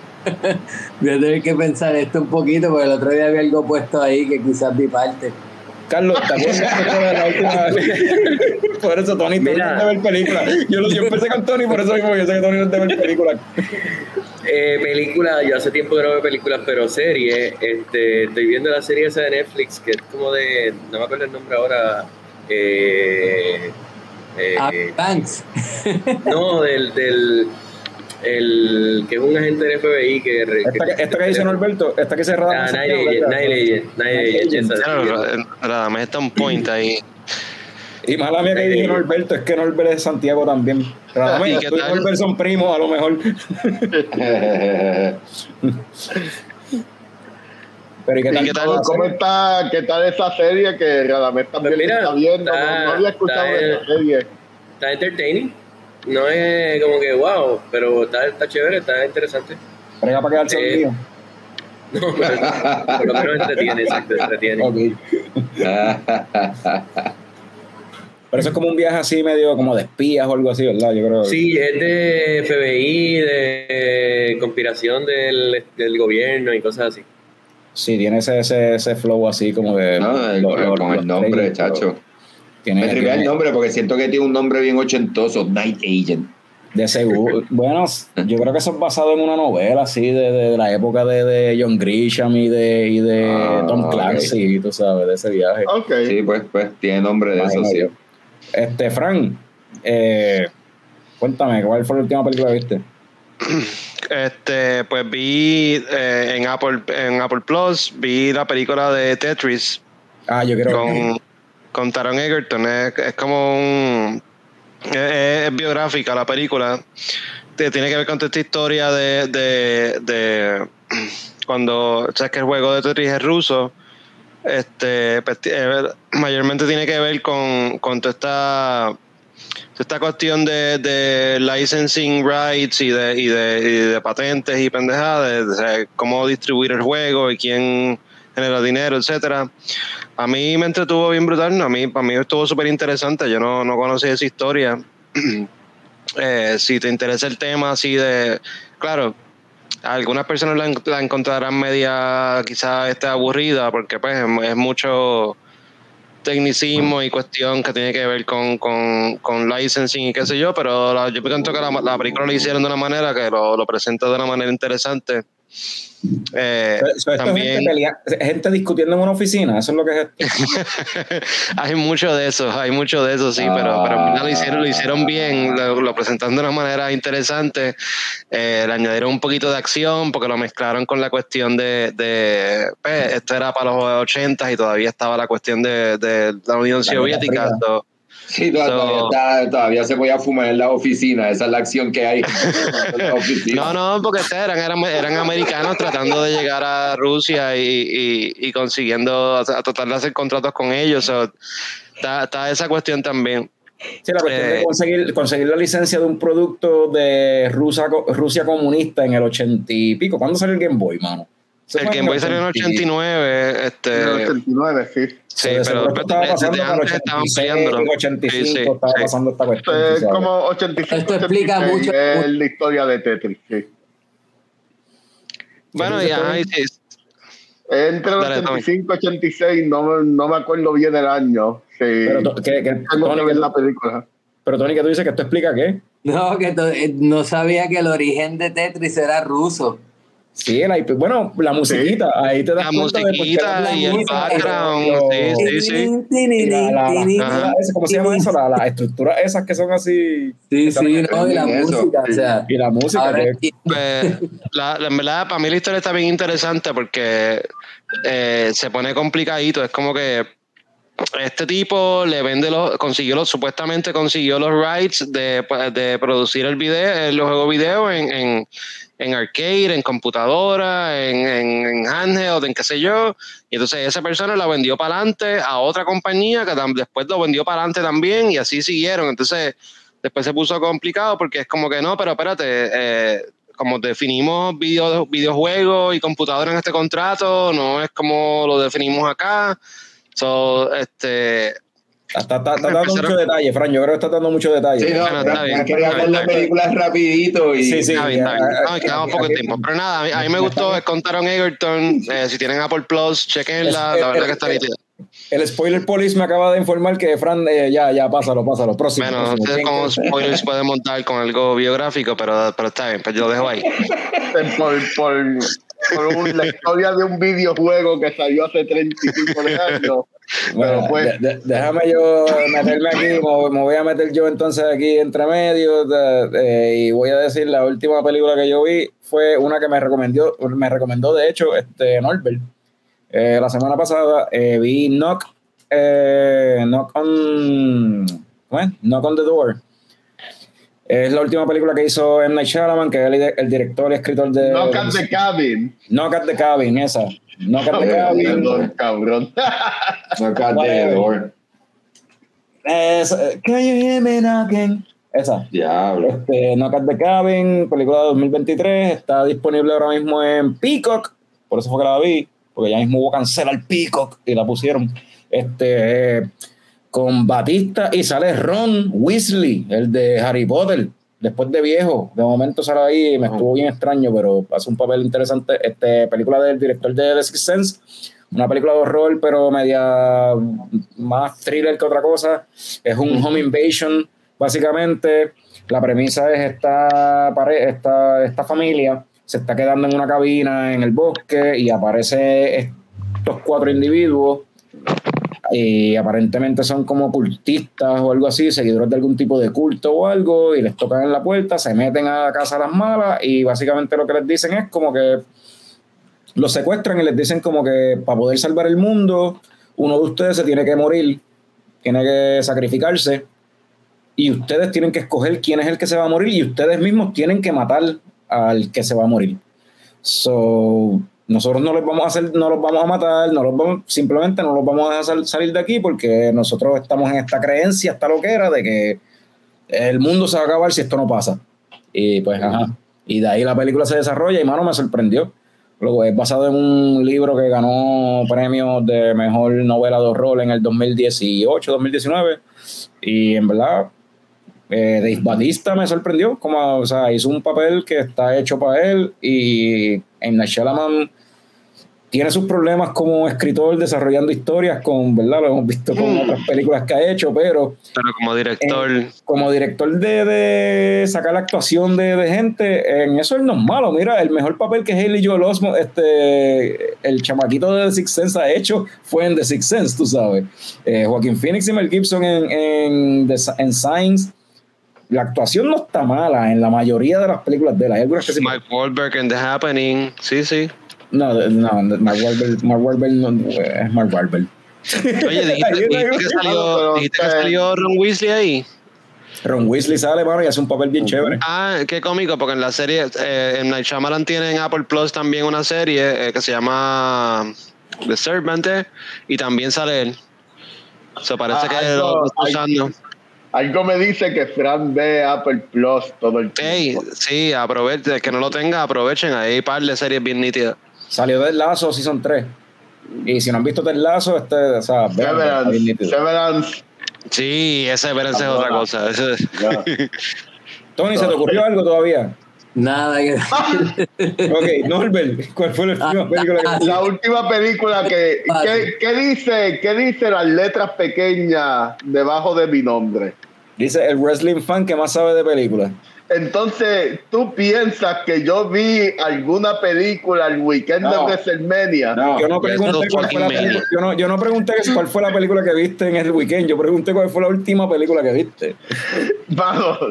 No he visto ninguna película. Eh, todo ha sido WrestleMania, lucha libre indie, whatever. La, última película que vi, lo que sí he visto, y no me acuerdo ni cómo se llama la última película que vi. Pero Santiago dice que en el cine vio John Wick, la última John Wick. Eh, sí, en el cine vi John Wick la semana pasada en el cine. Pueden entrar a lechecoco.com para leer el review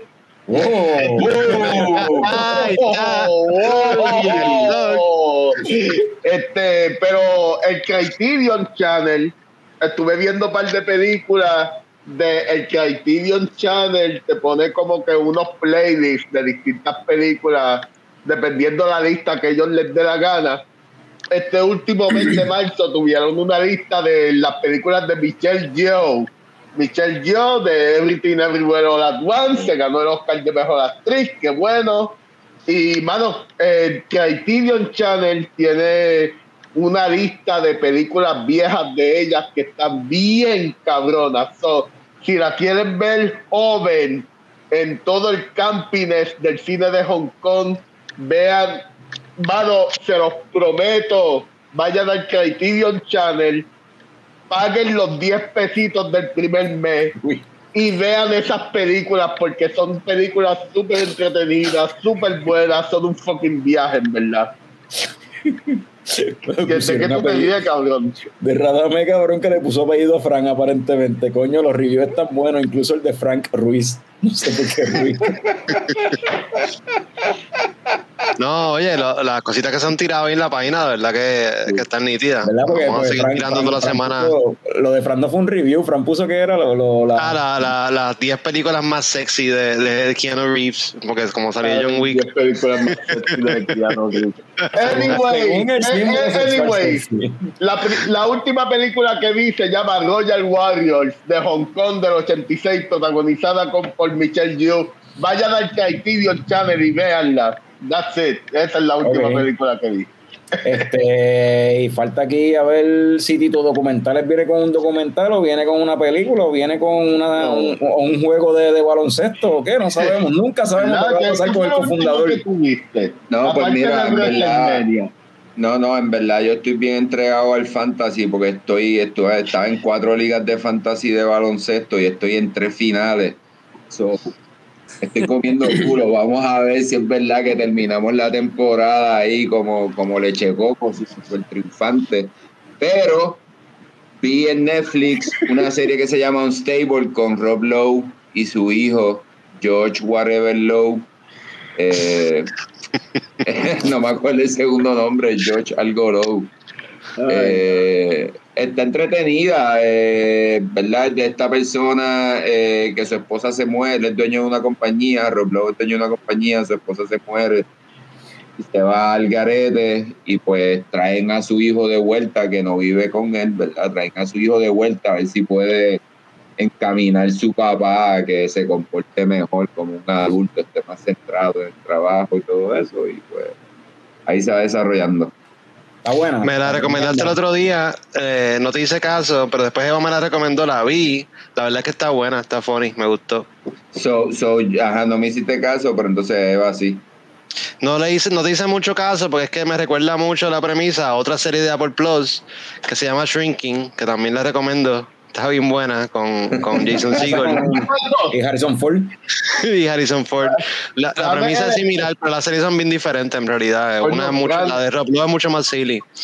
Pero está, está hecho en el experto de Apple Plus. Yo no sé si es, la única suscripción que tú tienes y por eso has visto todo. El... Cabrón, cabrón. No, sí, Fran, no, no, Fran, Fran es. La única que pago ahorita. Sí, Fran es mi abuela, Fran es mi abuela en el 82 en Tierra Baja y lo único que se veía era el 4, cabrón. Ajá, Te jodiste, cabrón. Literal. Te jodiste. Voy a, voy, a, voy, a tirarme, voy a tirarme un artículo para, para el chico.com sobre Apple, Apple Plus. Mano, pues- ese artículo sería buena idea porque de verdad nosotros estamos jodiendo aquí, pero Apple Plus tiene un par de. Mucho contenido bueno, sí. Tiene mucho contenido bueno que la gente se está perdiendo. Y claro, tenemos tu y sí. es gratis. es gratis. Yo no quiero ver anuncios. Yo no quiero ver anuncios cada mes. Yo, yo, no sé, yo veo anuncios en Peacock, yo veo anuncios en Hulu, yo veo anuncios, mano, eso whatever. A mí no me molesta. A mí no me molesta me molestaría pagar más por no ver anuncios. Eso me molestaría. Pero dale, eso es tema para otro día. Lo que no me molestaría es pagar lo que se haya de pagar para llegar el 15 de abril a Reina Mora y probar la Y el 23 de abril a Cervecería del Callejón. Papi, lo sé, güey. ¡Tácata! No, muchacho. Sí. Apoyen a esta gente, lo que está haciendo algo bien nítido. Esta conversación estuvo bien interesante. En Puerto Rico no se produce mucha cerveza de ese estilo y es bueno saber que hay gente metiéndole a estilos distintos en Puerto Rico. La, la IPA siempre son como que el flagship de las cervecerías, pero cuando alguien hace algo distinto, algo experimental, hermano, yeah, en verdad hay que apoyarlo. hacemos llegar, vamos a manejar eso. Yes. Dale, es así. Mira, aquí eso. este, este suba. Eh, eh, esa es la mira, mira, echando fiero.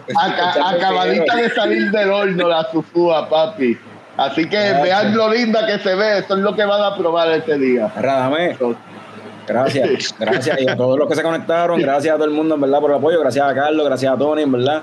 Eh, la semana que viene, lunes a las 8 de la noche, venimos como siempre otra vez, no sé con qué, probablemente sea con algo que tenga que ver con videojuegos, yo creo, ¿verdad? Eso es lo que habíamos hablado, no sé, maybe eh, descifrar, descifrar que la posibilidad si nos da con ir, ir, a ver la película de Mario al cine. Y si no la vemos como quiera podemos hacerlo. Hace tiempo que no hacemos la cuestión de, decidir qué estilo de cerveza es cada personaje o qué cerveza sería Mario, qué cerveza es Yoshi, qué cerveza es Luigi, Vamos a jugar con eso. podemos jugar con eso, no sé. Yo creo que es posible que eso sea lo que viene el año que, eh, el año que viene, eh, la semana que viene. Habiendo dicho eso, anyway, gracias a todos los que se conectaron, gracias a nuestro eh, coño parlante,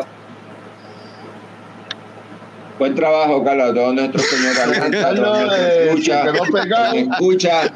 Gracias a Carlos, gracias a Antonio. Recuerden ir el sábado 20, el sábado 15 y el domingo 23, ¿verdad? Respectivamente Reina Mora y Callejón. Salud, cabrones. Salud. Salud.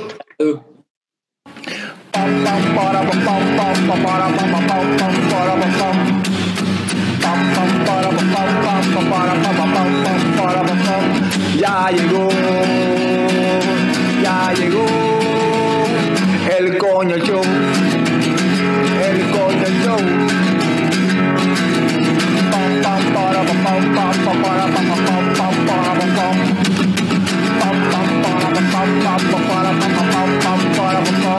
Ya llegó, ya llegó. El coño coñochón. El coño coñochón. El coño coñochón.